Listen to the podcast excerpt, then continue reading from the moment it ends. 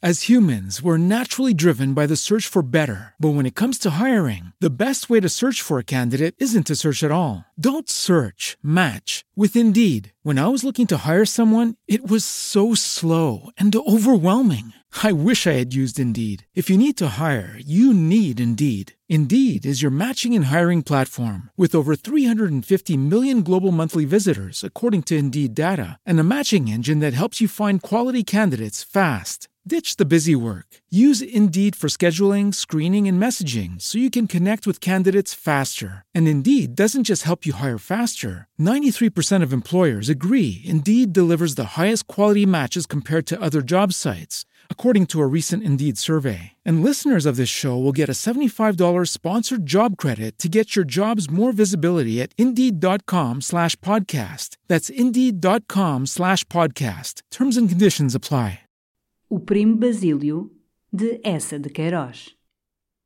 Capítulo 9 Juliana voltara para casa de Luísa por conselhos da tia Vitória. Olha, minha rica, tinha-lhe ela dito, não há que ver, o pássaro fugiu-nos. Suspira, bem podes suspirar que o dinheiro grosso foi-se. Quem podia lá adivinhar que o homem desarvorava? Não, lá isso podes tirar daí o sentido. Que delas escusas de esperar nem cheta. Também me regalo de mandar as cartas ao marido, tia Vitória. A velha encolheu os ombros. Não lucras nada com isso. Ou que eles se desquitem, ou que ele lhe parta os ossos, ou que a mande para um convento, tu não ganhas nada. E se se acomodarem, mais ficas a chuchar no dedo, porque nem tens a consolação de fazeres a cisânia. E isto é se as coisas correrem pelo melhor, porque podes muito bem ficar, mas em lençóis de vinagre com alguma carga de pau que eles te mandem dar. E vendo um gesto espantado de Juliana, já não era o primeiro caso, minha rica, já não era o primeiro. Olha que em Lisboa passa-se muita coisa e nem tudo vem nos jornais. Positivamente, o que ela tinha a fazer era voltar para a casa. Porque, enfim, o que restava de tudo aquilo? O medo de Dona Luísa. Esse é que lá estava sempre a dar-lhe por dentro a cólica, desse é que era necessário tirar partido. Tu voltas para lá, dizia, à espera que ela cumpra o que prometeu. Se te dá o dinheiro, bem. Se não, tem-la em todo o caso na mão, estás de dentro da praça, sabes o que se passa, podes apanhar muita coisa. Mas Juliana hesitava. Era difícil viverem debaixo das mesmas telhas sem haver uma questão por dar cá aquela palha. Não te diz uma palavra, tu verás. Mas tenho medo. De quê? exclamou a tia Vitória. Ela não era mulher para envenenar, não é verdade? Então, quem a nada se arriscava, nada ganhava. Isto é, se queres, acrescentou, se não trata de arranjar noutra parte e deita as cartas para o fundo da arca. Que diabo! Tu vais ver. Se não te convém, safas-te. Juliana decidiu ir a ver. E reconheceu logo que aquela finória da tia Vitória tinha carradas de razão. Luísa, com efeito, parecia resignada. Sebastião tinha ido para a Almada outra vez. Mas como estava decidida, apenas ele voltasse, a ir à casa dele uma manhã, a tirar-se-lhe aos pés, contar-lhe tudo, tudo, suportava Juliana, refletindo, é apenas por dias. Por isso não lhe disse uma palavra. Para quê? O que tinha a fazer era pagar-lhe e pô-la fora, não é verdade? Enquanto o não pudesse fazer, era aguentar e calar. Até que Sebastião voltasse. No entanto, evitava vê-la. Nunca a chamava. Não saía da alcova de manhã sem a ter sentido fora no quarto encher o banho, sacudir os vestidos. Ia para a sala de jantar com um livro e nos intervalos não levantava os olhos das páginas. E durante todo o dia conservava-se no quarto com a porta fechada, lendo, costurando, pensando em Jorge, às vezes também em Basílio com ódio, desejando a volta de Sebastião e preparando a sua história. Juliana, uma manhã, encontrou Luísa no corredor trazendo para o quarto um regador cheio de água. Oh, minha senhora, por que não chamou? exclamou quase escandalizada. Não tem dúvida, disse Luísa. Mas Juliana seguiu-a ao quarto e, cerrando a porta, Oh, minha senhora, disse muito ofendida. Isto assim não pode continuar. A senhora parece que tem medo de me ver, credo. Eu voltei para fazer o meu serviço como dantes. Verdade, verdade, naturalmente, sempre espero que a senhora faça o que prometeu. E lá largar as cartas não largo, sem ter seguro o pão da velhice. Mas o que se passou foi um repente de gênio e já pedi perdão à senhora. Quer fazer o meu serviço. Agora, se a senhora não quer, então saio. E, acrescentou com uma voz seca, talvez seja pior para todos. Luísa, muito perturbada, balbuciou: Mas. Não, minha senhora, cortou Juliana severamente. Aqui a criada sou eu. E saiu empertigada. Tanta audácia aterrou Luísa. Aquela ladra era capaz de tudo. Então, para não irritar, começou, daí por diante, a chamá-la, a dizer: traga isto, traga aquilo, sem a olhar. Mas Juliana fazia-se tão serviçal, era tão calada, que Luísa, pouco a pouco, dia a dia, com o seu caráter móvel, inconsistente, cheio de deixar-se ir, principiou a perder o sentimento pungente daquela dificuldade. E no fim de três semanas, as coisas tinham entrado nos seus eixos, dizia Juliana. Luísa já gritava por ela do quarto, já a mandava a recados fora. Juliana chegava a ter às vezes migalhas de conversação. Está um calor de morrer. A lavadeira tarda. Um dia arriscou esta frase mais íntima. Encontrei a criada da senhora Dona Leopoldina. Luísa perguntou: Ainda está para o Porto? Ainda se demora um mês, minha senhora. De resto, havia na casa um aspecto muito tranquilo e Luísa, depois de tantas agitações, abandonava-se com gozo à satisfação daquele descanso. E às vezes ver Dona Felicidade à encarnação, que já se levantava. E esperava sempre Sebastião, mas sem impaciência, quase contente por ver adiado o momento terrível de lhe dizer: Escrevia um homem, Sebastião. Assim iam passando os dias. Estava-se no fim de setembro. Uma tarde, Luísa ficara mais tempo à janela da sala de jantar. Deixara cair o livro no regaço e olhava, sorrindo, um bando de pombas que de algum quintal vizinho viera pousar sobre o tabique do terreno vago. Pensava vagamente em Basílio, no paraíso. Sentiu passos. Era Juliana. Que é? A mulher cerrara a porta e, vindo junto dela, baixo. Então a senhora ainda não decidiu nada? Luísa sentiu como uma pancada no estômago. Ainda não pude arranjar nada. Juliana esteve um momento a olhar para o chão. Bem, murmurou, por fim.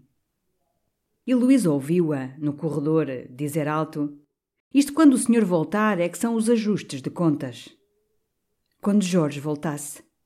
Imediatamente no seu espírito, que se tinha pouco a pouco serenado, todos os sustos, as angústias estremeceram de novo àquela ameaça, assim uma rajada súbita põe em convulsão um arvoredo. Devia, pois, fazer alguma coisa antes que ele chegasse. Justamente Jorge escrevera-lhe que não se demoraria, que a avisaria pelo telégrafo. Desejava agora que do Ministério mandassem fazer uma viagem mais longe, pela Espanha ou pela África, que alguma catástrofe, sem lhe fazer mal, o retardasse meses. Que faria ele se soubesse? Matá-la-ia? Lembravam-lhe as suas palavras muito sérias naquela noite quando Ernestinho contara o final do seu drama. Metê-la-ia numa carruagem, levá-la-ia a um convento? E via a grossa portaria fechar-se com um ruído funerário de ferrolhos, olhos lúgubres estudá-la curiosamente. O seu terror irracionado fizera-lhe mesmo perder a ideia nítida de seu marido. Imaginava um outro Jorge sanguinário e vingativo, esquecendo o seu caráter bom, tão pouco melodramático. Um dia foi ao escritório, tomou a caixa das pistolas, fechou-a num baú de roupa velha e escondeu a chave. Uma ideia amparava era que apenas Sebastião viesse de Almada, estava salva. E apesar daquela agonia miúda de todos os momentos, quase receava saber que ele tivesse chegado. Tanto a confissão da verdade lhe parecia uma agonia maior. Foi por esse tempo então que lhe veio uma lembrança: escrever a Basílio. O terror permanente amolecera-lhe o orgulho, como a lenta infiltração da água faz a uma parede. E todos os dias começou a achar uma razão, mais uma, para se dirigir àquele infame. Fora seu amante, já sabia todo o caso das cartas, era o seu único parente. E não teria de dizer a Sebastião. Já às vezes pensara que não aceitar dinheiro de Basílio fora uma fanfarronada bem tola. Um dia, enfim, escreveu-lhe. Era uma carta longa, um pouco confusa, pedia-lhe seiscentos mil reis. Foi ela mesmo levá-lo ao correio, sobrecarregando-a de estampilhas. Nessa tarde, por acaso, Sebastião, que chegara de Almada, veio vê-la. Recebeu-o com alegria, feliz por não ter de lhe contar. Falou da volta de Jorge. Aludiu mesmo ao primo Basílio, à pouca vergonha da vizinhança. Não, disse, é a primeira coisa que hei de contar ao Jorge. Porque se considerava salva agora. E todos os dias seguia a carta, no seu caminho para a França, como se a sua mesma vida fosse dentro daquele subscrito entregue ao acaso dos trens e à confusão das viagens. Chegara a Madrid, depois a Bayona, depois a Paris. Um carteiro corria a entregá-la na Rue Saint-Florentin. Basílio abria-a tremendo, enchia um subscrito de notas, muitas, que cobria de beijos, e o envelope, trazendo a sua salvação e o seu descanso, começava a rolar para baixo, pela França e pela Navarra, soprando como um monstro e apressando-se como um próprio. No dia em que a resposta devia chegar, levantou-se mais cedo, agitada, com o ouvido pregado na porta, esperando o toque do carteiro. Via-se já a expulsar Juliana, a soluçar de alegria. Mas às dez horas e meia começou a estar nervosa. Às onze chamou Joana, que fosse saber se o carteiro passara. Diz que sim, minha senhora, que já passou. Canalha! murmurou, pensando em Basílio. Talvez, todavia, não tivesse respondido no mesmo dia. Esperou ainda, mas desconsolada, já sem fé. Nada. Nem na outra manhã, nem nas seguintes. O infame. Veio-lhe então a ideia da loteria, porque insensivelmente a esperança tornara-se-lhe necessária. A primeira vez que saiu comprou umas poucas de cautelas. Apesar de não ser religiosa nem supersticiosa, meteu-as debaixo da pianha de um São Vicente de Paulo que tinha sobre a cômoda, na alcova. Não se perdia nada. Examinava-as todos os dias, somava os algarismos a ver se davam nove, noves fora, nada ou um número par, que é de bom agouro. E aquele contacto diário com a imagem do santo, levando-a a pensar de certo na proteção inesperada do céu, fez uma promessa de cinquenta missas se as cautelas fossem premiadas. Saíram brancas e então desesperou de tudo. Abandonou-se a uma inação em que sentia quase uma voluptuosidade, passando dias sem se importar, quase sem se vestir, desejando morrer, devorando nos jornais todos os casos de suicídios, de falências, de desgraças, consolando-se com a ideia de que nem só ela sofria e que a vida em redor, na cidade, fervilhava de aflições. Às vezes, de repente, vinha-lhe uma pontada de medo. Decidia-se então de novo a abrir-se com Sebastião. Depois pensava que seria melhor escrever-lhe. Mas não achava as palavras, não conseguia arranjar uma história racional. Vinha-lhe uma cobardia. E recaía na sua inércia, pensando: amanhã, amanhã.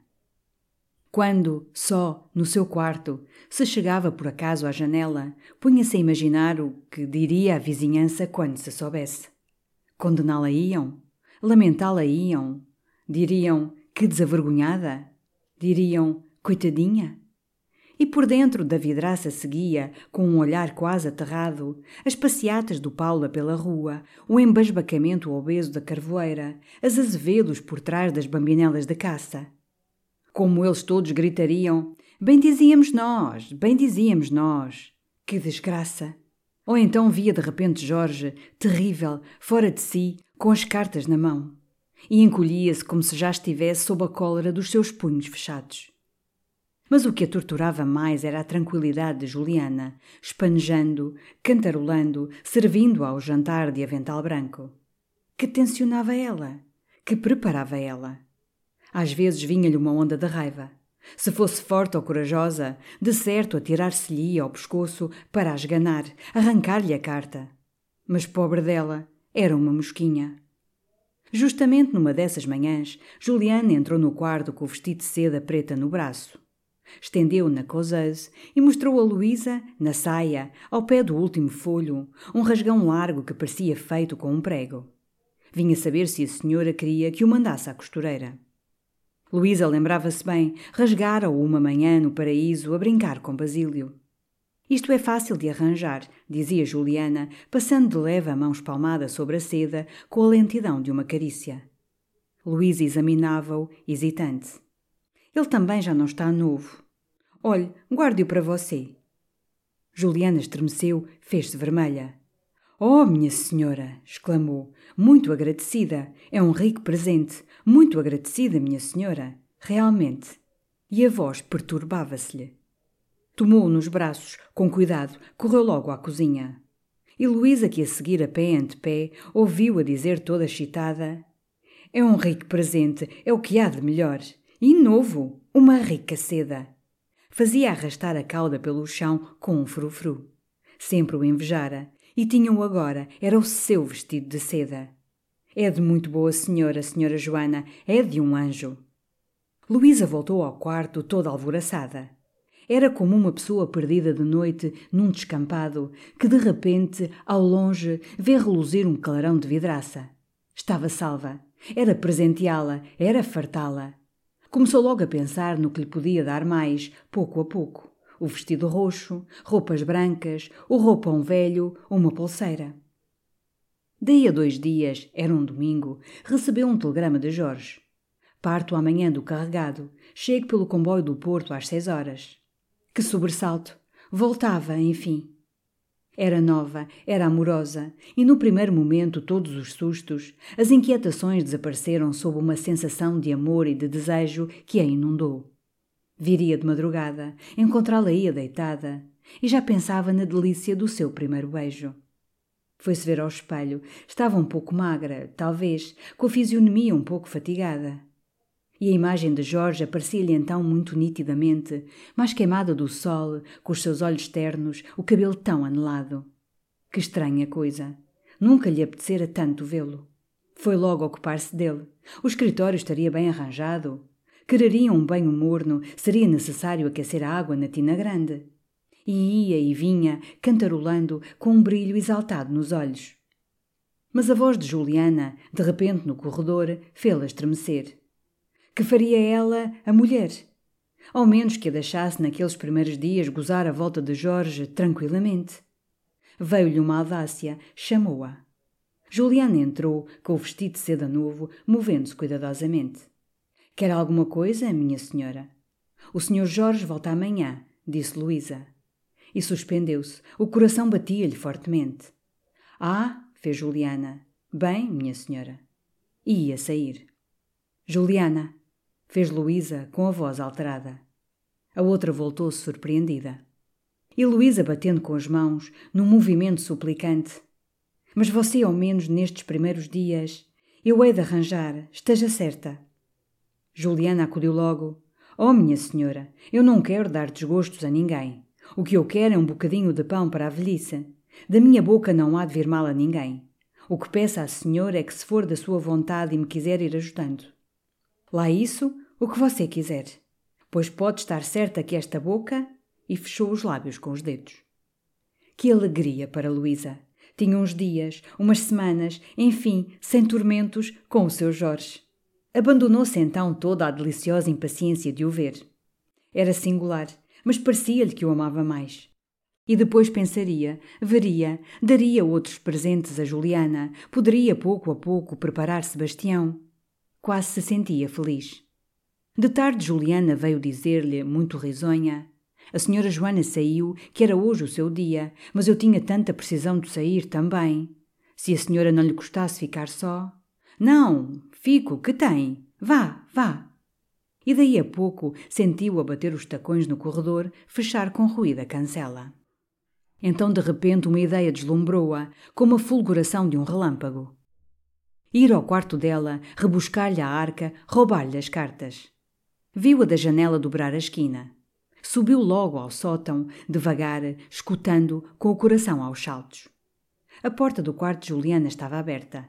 Vinha de lá um cheiro a mofo, de ratos e de roupa enxovalhada que enjoou. Pelo postigo entrava uma luz triste, de tarde escura. E por baixo, encostada à parede, ficava a arca. Mas estava fechada. De certo, Desceu correndo, veio buscar o seu molho de chaves. Sentia uma vergonha, mas se achasse as cartas. Aquela esperança dava-lhe todos os atrevimentos, como um vinho alcoólico. Começou a experimentar as chaves. A mão tremia-lhe. De repente, a lingueta, com um estalinho seco, cedeu. Ergueu a tampa. Estavam ali, talvez. E então, com cautela, muito femininamente, pôs-se a tirar as coisas uma por uma, pondo-as em cima do colchão. O vestido de merino, um leque com figuras douradas, embrulhado em papel de seda, velhas fitas roxas e azuis passadas a ferro, uma pregadeira de cetim cor-de-rosa com um coração bordado a matiz, dois frasquinhos de cheiro intactos, tendo colados ao vidro raminhos de rosas de papel recortado, três pares de botinas embrulhadas em jornais, a roupa branca, de onde se exalava um cheiro de madeira e de folhas de maçã camoesa. Entre duas camisas estava um molho de cartas atadas com um nastro. Nenhuma era dela, nem de Basílio. Eram de uma letra de aldeia ininteligível e amarelada. Que raiva! E ficou a olhar para a arca vazia, de pé, com os braços tristemente caídos. Uma sombra de repente passou diante do postigo. Estremeceu, aterrada. Era um gato que, com passos leves, vadeava pelo telhado. Tornou a repor tudo com as mesmas dobras, fechou a arca ia a sair, mas lembrou-se de procurar na gaveta da mesa e debaixo do travesseiro. Nada. Impacientou-se então. Não se queria ir sem ter gasto toda a esperança. Desmanchou a roupa da cama, remexeu a palha amolentada do enxergão, sacudiu as velhas botinas, esgravatou os cantos. Nada. Nada. Subitamente a campainha tocou. Desceu a correr. Que surpresa! Era Dona Felicidade. És tu! Como estás tu? Entra! Estava melhor, veio logo contando pelo corredor. Saíra na véspera da encarnação. O pé às vezes ainda lhe fazia mal, mas graças a Deus estava escapa. E que lhe agradecesse era a sua primeira visita. Entraram no quarto. Escurecia, Luísa acendeu as velas. E como me achas tu, hã? perguntou Dona Felicidade, pondo-se diante dela. Um bocadito mais pálida. Ai, tinha sofrido muito. Ergueu a saia, mostrou o pé calçado no sapato largo, obrigou Luísa a palpá-lo. Que uma consolação lhe restava é que toda a Lisboa a fora ver. Graças a Deus! Toda a Lisboa, o que há de melhor em Lisboa. E tu esta semana, acrescentou, nem apareceste, pois olha que te cortaram na pele. Não pude, filha. O Jorge chega amanhã, sabias? Ah, sua brejeira! Viva! Está esse coraçãozinho aos pulos e disse-lhe um segredinho. Riram muito. Pois eu, continuou Dona Felicidade sentando-se, arranjei-te hoje a partida. Encontrei esta manhã o conselheiro, que me disse que vinha. Encontrei-o nos mártires. Olha que foi sorte, logo no primeiro dia que saí. E um bocado adiante estou com o Julião. Diz que também vinha. E com a voz desfalecida, sabes, tomava uma colherzinha de doce. Foi Luísa que abriu a porta ao conselheiro e a Julião, que se tinham encontrado na escada, dizendo-lhes a rir: Hoje sou eu o guarda-portão. Dona Felicidade, na sala, para disfarçar a perturbação que lhe deu o espetáculo amado da pessoa de Acácio, começou, falando muito, a censurá-la por deixar assim sair no mesmo dia as duas criadas. E se te achares incomodada, filha, se te der alguma coisa? Luísa riu. Não era afeta a fanicos. Todavia acharam-na abatida. E o conselheiro, com interesse, tem continuado a sofrer dos dentes, Dona Luísa? Dos dentes? Era a primeira vez que tal ouvia, exclamou Dona Felicidade. Julião declarou que raras vezes vira uma dentição tão perfeita. O conselheiro apressou-se a citar, em lábios de coral, pérolas finas, e acrescentou: é verdade, mas a última vez que tive a honra de estar com Dona Luísa, viu-se tão repentinamente aflita com um dente que teve de ir a correr chumbá-lo ao vitre. Luísa fez-se muito vermelha. Felizmente a campainha tocou. Devia ser Joana e ia abrir. É verdade, continuou o conselheiro. Tínhamos feito um delicioso passeio, quando de repente Dona Luísa empalidece e parece que a dor era tão urgente que se precipitou para a escada do dentista como louca. A propósito de dores, Dona Felicidade, que estava ansiosa por interessar, comover o conselheiro, começou a história do seu pé. Disse a queda, o milagre de não ter morrido, as visitas assíduas de condessas e viscondessas, o susto em toda a encarnação, os cuidados do bom doutor Caminha. Ai, sofri muito, suspirou, com os olhos no conselheiro, para provocar uma palavra simpática. Acácio, então, disse com autoridade: É sempre um erro, ao descer uma escada íngreme, não procurar o apoio do corrimão. Mas podia ter morrido, exclamou ela. E voltando-se para Julião: Pois não é verdade? Neste mundo morre-se por qualquer coisa, disse ele enterrado numa poltrona, fumando voluptuosamente. Ele mesmo estivera naquela tarde para ser atropelado por um trem. Destinaram o domingo para se dar um feriado e fizeram um grande passeio pela circunvalação. Há mais de um mês vivo no meu cubículo como um frade beneditino na livraria do seu convento. Acrescentou, rindo, quebrando complacentemente a cinza do cigarro sobre o tapete. O conselheiro quis saber então o assunto da tese. De certo, muito momentoso. E apenas Julião lhe disse sobre fisiologia, senhor conselheiro. Acácio observou logo, com uma voz profunda: Ah, fisiologia! Deve ser então de grande magnitude. E presta-se mais ao estilo ameno. Queixou-se, também, de vergar ao peso dos seus trabalhos literários. Esperemos, todavia, Sr. Zuzarte, que não sejam infrutíferas as nossas vigílias. As suas, Sr. Conselheiro, as suas. E com interesse, quando nos dá o seu novo trabalho, há sofreguidão em o ver. Há alguma sofreguidão, concordou o conselheiro com seriedade. Há dias me dizia o senhor ministro da Justiça, esse robustíssimo talento, há dias me dizia, me fazia a honra de me dizer: Dê-nos depressa o seu livro, Acácio, estamos precisados de luz, de muita luz. Foi assim que ele disse. Eu inclinei-me, naturalmente, e respondi: Senhor Ministro, não serei eu que a nega ao meu país quando a necessitar. Muito bem, muito bem, conselheiro. E acrescentou, dir-lhes-ei aqui em família, que o nosso ministro do reino me deixou entrever, num futuro não remoto, a comenda de Santiago. Já lhe deviam ter dado, conselheiro, exclamou Julião, divertindo-se. Mas neste desgraçado país já devia ter ao peito, conselheiro. Há que tempos! exclamou com força Dona Felicidade. Obrigado, obrigado, balbuciou o conselheiro, rubro e, na expansão do seu júbilo, ofereceu com uma familiaridade agradecida a sua caixa de rapé Julião. Tomarei para espirrar, disse ele. Sentia-se naquela tarde numa disposição benévola. O trabalho e as altas esperanças que ele lhe dava tinham de certo dissipado o seu azedume.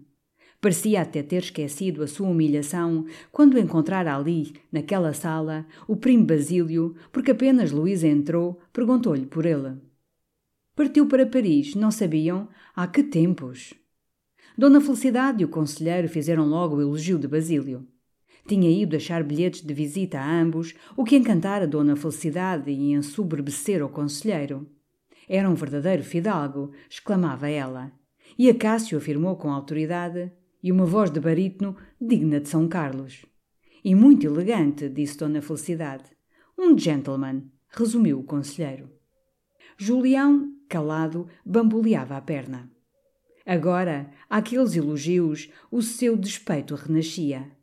Lembrava a secura cortante de Luísa, naquela manhã, as poses do outro. Não resistiu a dizer, um pouco sobrecarregado nas joias e nos bordados das meias. De resto é moda no Brasil, creio. Luísa corou, teve-lhe ódio. E, vagamente, veio-lhe uma saudade de Basílio. Dona Felicidade, então, perguntou por Sebastião. Não o via havia um século. E lamentava, porque era uma pessoa que lhe dava saúde só vê-la. É uma grande alma, disse com ênfase o conselheiro. Todavia censurava um pouco por não se ocupar, não se tornar útil ao seu país. Porque, enfim, declarou, o piano é uma bonita habilidade, mas não dá uma posição na sociedade. Citou então Ernestinho, que, Posto que dando-se à arte dramática era, todavia, e a sua voz tornou-se grave, segundo todas as informações, um excelente empregado aduaneiro. Que fazia ele, Ernestinho? perguntaram. Julião tinha-o encontrado. Dissera-lhe que a honra e paixão ia daí a duas semanas já se estavam a imprimir os cartazes e na Rua dos Condes já lhe não chamavam senão o Dumas Filho português. E o pobre rapaz cresce realmente um Dumas Filho. Não conheço esse autor, disse com gravidade o conselheiro, posto que me pareça, pelo nome, ser filho do escritor que se tornou famoso pelos Três Mosqueteiros e outras obras de imaginação. Mas, de resto, o nosso Ledesma é um esmerado cultor da arte dos Corneia. Não lhe parece, Dona Luísa? Sim, disse ela com um sorriso vago. Parecia preocupada. Fora já duas vezes ao relógio do quarto ver as horas. Quase dez, e Juliana sem voltar. Quem havia de servir o chá? Ela mesmo foi pôr as chávenas no tabuleiro, armar o paliteiro. Quando voltou à sala, notou um silêncio enfastiado. Queriam que fosse tocar? perguntou. Mas Dona Felicidade, que olhava ao pé de Julião as gravuras do Dante, ilustrado por G. Doré, que ele folheava com o volume sobre os joelhos, exclamou de repente: Ai, que bonito! Que é? Muito bonito! Viste, Luísa? Luísa aproximou-se.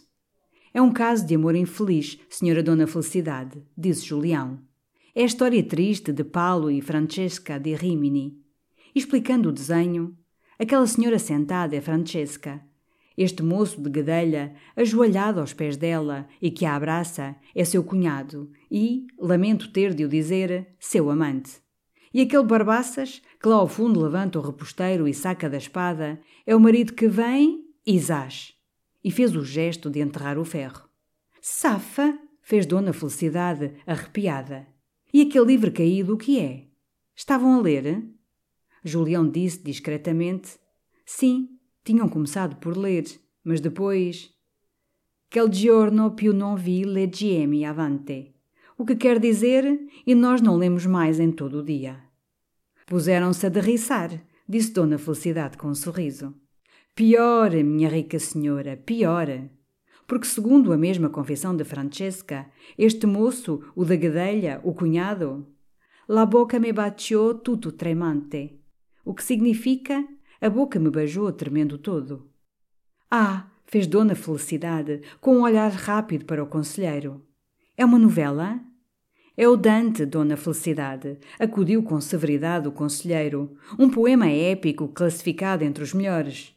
Inferior, porém, ao nosso Camões, mas rival do famoso Milton. Que nessas histórias estrangeiras os maridos matam sempre as mulheres, exclamou ela. E voltando para o conselheiro, pois não é verdade? Sim, Dona Felicidade, repetem-se lá fora com frequência essas tragédias domésticas. O desenfriamento das paixões é maior. Mas entre nós, digamo-lo com orgulho, o lar é muito respeitado. Assim eu, por exemplo, em todas as minhas relações em Lisboa, que são numerosas, graças a Deus, não conheço senão esposas modelos. E com um sorriso cortesão, de que é de certo a flor a dona da casa. Dona Felicidade revirou os olhos para Luísa, que estava encostada à cadeira dela, e batendo-lhe no braço, Isto é uma joia, disse com amor. E de resto, acudiu o conselheiro, o nosso Jorge Merécio, porque, como diz o poeta, seu coração é nobre e a fronte altiva, revela-lhe da alma a pura essência. Aquela conversação impacientava Luísa. Ia sentar-se ao piano quando Dona Felicidade exclamou: Disse cá, então não se toma hoje chá nesta casa? Luísa foi outra vez à cozinha. Disse a Joana que viesse ela mesmo com o chá. E daí a pouco, Joana, de avental branco, vermelha, muito atarantada, entrou com o tabuleiro. E a Juliana? perguntou logo Dona Felicidade. Saiu, coitada, explicou Luísa, tem andado doente. E anda-te então por fora até estas horas?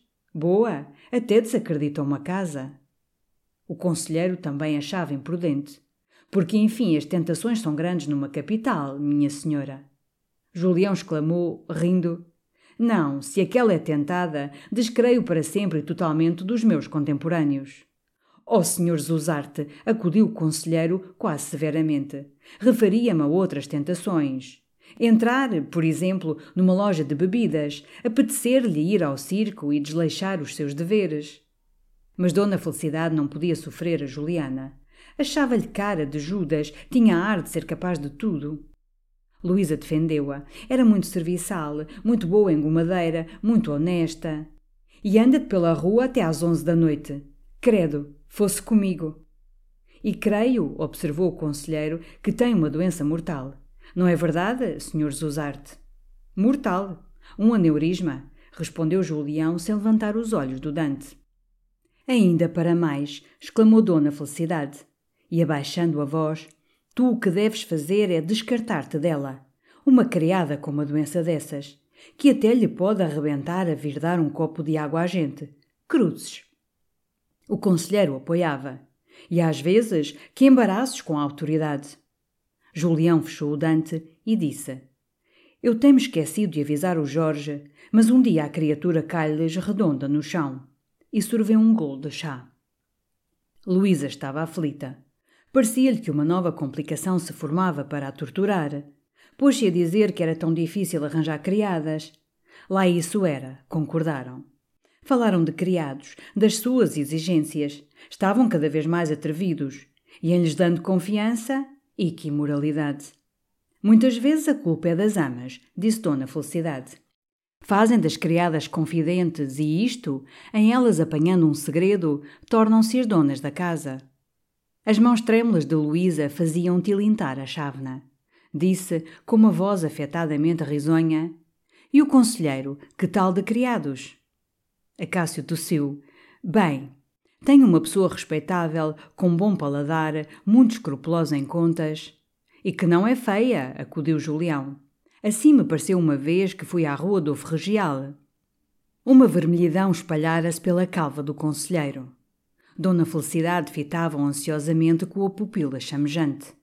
Acácio, então, disse com severidade: Nunca reparo para a fisionomia dos subalternos, senhor Zuzarte. Julião ergueu-se, enterrando as mãos nos bolsos, jovialmente. Foi um grande erro abolir a escravatura. E o princípio da liberdade, acudiu logo o conselheiro. E o princípio da liberdade. Que os pretos eram grandes cozinheiros, concordo, mas a liberdade é um bem maior. Alargou-se então em considerações.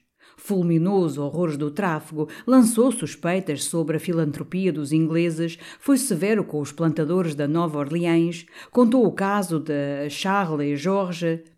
Dirigia-se exclusivamente a Julião, que fumava cabisbaixo. Dona Felicidade fora-se sentar ao pé de Luísa e, muito inquieta, falando-lhe ao ouvido: Tu conheces a criada do conselheiro? Não. Será bonita. Luísa encolheu os ombros. Não sei o que me diz o coração, Luísa. Estou a abafar. E enquanto Acácio, de pé, perorava para Julião, Dona Felicidade ia murmurando a Luísa as queixas da sua paixão. Que alívio para Luísa quando eles saíram o que ela sofrera lá por dentro toda aquela noite. Que maçadores, que idiotas! E a outra sem vir. Oh, que vida a sua! Foi à cozinha dizer a Joana: Espero pela Juliana, tenha paciência, que ela não pode tardar. Aquilo a mulher achou-se pior. Mas já passava da meia-noite, já Luísa estava deitada, quando a campainha tocou de leve. Depois mais forte. Enfim, com impaciência. A rapariga adormeceu, pensou Luísa. Saltou da cama, subiu descalça à cozinha. Joana, estirada para cima da mesa, ressonava ao pé do candeeiro de petróleo que fumegava fetidamente. Sacudiu-a, fê-la pôr de pé, estremunhada. Voltou, correndo, deitar-se. E sentiu daí a pouco no corredor a voz de Juliana dizer com satisfação: Já está tudo acomodado, hã? Pois estive no teatro. Muito bonito. Do melhor, senhora Joana, do melhor. Luísa adormeceu tarde e durante toda a noite um sonho inquieto agitou-a. Estavam num teatro imenso, dourado como uma igreja. Era uma gala. Joias faiscavam sobre seios mimosos, condecorações reluziam sobre fardas palacianas. Na tribuna, um rei triste e moço, imóvel numa atitude rígida e hierática, sustentava na mão a esfera armilar e o seu manto de veludo escuro, constelado de pedrarias como um firmamento, espalhava-se em redor em pregas de escultura, fazendo tropeçar a multidão dos cortesãos vestidos como valetes de paus. Ela estava no palco. Era atriz. Debutava no drama de Ernestinho e toda nervosa via diante de si, na vasta plateia sussurrante, fileiras de olhos negros e acesos, cravados nela com furor. No meio a calva do conselheiro, de uma redondeza nevada e nobre, sobressaía, rodeada como uma flor de voo amoroso de abelhas. No palco oscilava a vasta decoração de uma floresta. Ela notava, sobretudo, à esquerda, um carvalho secular de uma arrogância heroica, cujo tronco tinha a vaga configuração de uma fisionomia e se parecia com Sebastião. Mas o contra-regra bateu as palmas. Era esguio, parecia-se com Dom Quixote, trazia óculos redondos com aros de lata, brandia o Jornal do Comércio, torcido em saca-rolhas, e gania Salta a cenazinha de amor. Salta-me essa maravilha. Então a orquestra, onde os olhos dos músicos reluziam como granadas e as suas cabeleiras se iriçavam como montões de estopa, tocou com uma lentidão melancólica o fado de Leopoldina. E uma voz áspera e canalha cantava em falsete: Vejo-o nas nuvens da tarde, nas ondas do mar sem fim, e por mais longe que esteja, sinto-o sempre ao pé de mim. Luísa achava-se nos braços de Basílio que a enlaçavam, a queimavam.